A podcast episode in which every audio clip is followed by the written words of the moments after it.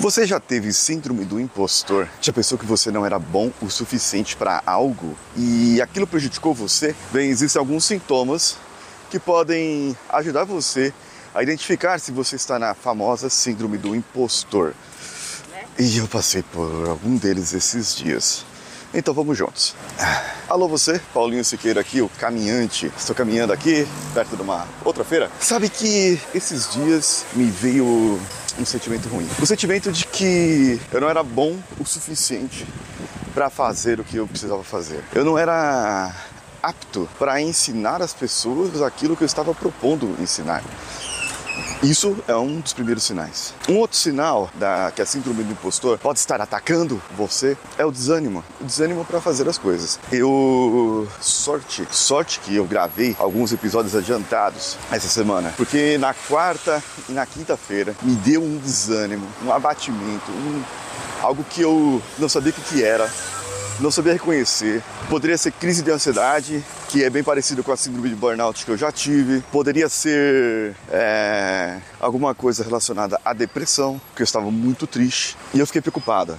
Comecei a ficar preocupado, identificar os, os sintomas. E com esses sintomas assim, colocados, eu falei: caramba, será que é sobre o meu conteúdo? Será que é sobre mim? O que, que será isso? E eu comecei a refletir, fiz algumas orações. Depois eu fiz a minha velha e boa conversa com o meu inconsciente e deixei, joguei para o inconsciente tudo aquilo que eu precisava mudar e essa jogada para o inconsciente foi que me trouxe hoje aqui com essa ideia da síndrome do impostor, que era bem o que eu estava passando. Para que isso não aconteça, a gente deve estruturar umas ações, algumas ações na nossa vida. Nós devemos estruturar também os caminhos pelos quais nós vamos passar. Então, o que está faltando na minha vida realmente é ação. E aí, a falta de ação leva à procrastinação. E a procrastinação tem algum motivo. Qual é esse motivo? É a própria falta de vontade de fazer as coisas. Mas por quê? Porque eu estou fazendo um processo para vender mentorias, não consegui vender nenhuma, não consegui fazer nada. O meu Instagram, estou produzindo conteúdo, tá chegando gente nova, mas não estou conseguindo vender. E eu comecei a me questionar: será que está valendo a pena tudo isso? Será que eu não vou conseguir trocar de carreira? Será que eu não vou conseguir é, fazer algo? Então eu fiquei na dúvida. Falei: caramba, mas espera aí, gente. Ontem foi aniversário do Coachcast Brasil. Sete anos completamos. Sete anos de episódios no ar. 1700 e tralalá episódios.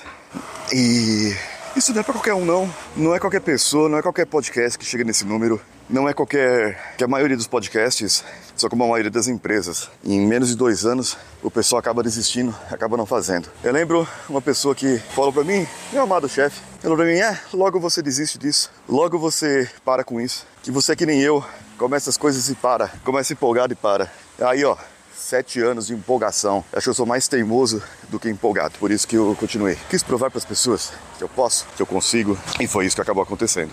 Bem, ah, síndrome do impostor, ela acaba batendo na gente para questionar-nos. É o nosso inconsciente questionando, na verdade. Será que você é bom o suficiente? Só que ele tem várias formas de se comunicar. O nosso inconsciente precisa saber comunicar conosco, porque não adianta nada eu mandar uma mensagem para o meu inconsciente e ele me responder com essa vozinha de sabotagem. Você não é bom para isso, você não é bom para aquilo, você não deveria ter feito isso, não deveria ter feito aquilo. Sua estratégia está gastando só dinheiro. E aí eu fiz um planejamento, só que eu não segui o planejamento e acabou o dinheiro e eu agora só tenho como conseguir o planejamento mês que vem. Aí vem aqueles cursos, aquelas pessoas que vendem cursos e falam assim: saia do da síndrome do impostor, tenha seu lançamento em tanta data, faça isso, faça aquilo, faça aquilo outro, compre aqui, compre aqui. E essas pessoas acabam vendendo. Esses dias eu estava conversando com um amigo, eu falei: caramba, o pessoal que está vendendo curso é aquele que faz curso para vender curso. O mentor é aquele que vende mentoria para fazer mentoria. E eu tô ali batalhando, tô com uma proposta de trazer ensinamento do aprendizado das pessoas para melhoria contínua delas mesmas, para elas poderem aplicar. E isso não estava sendo aplicado na minha vida. Esse era o erro que eu estava cometendo.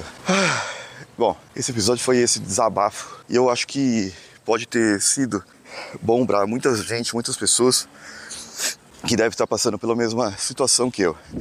E eu gostaria de saber se você estiver passando pela mesma situação que eu, manda uma mensagem para mim no meu Instagram, arroba o Paulinho Siqueira. Eu vou dando aqui meu abraço a todos e vamos juntos.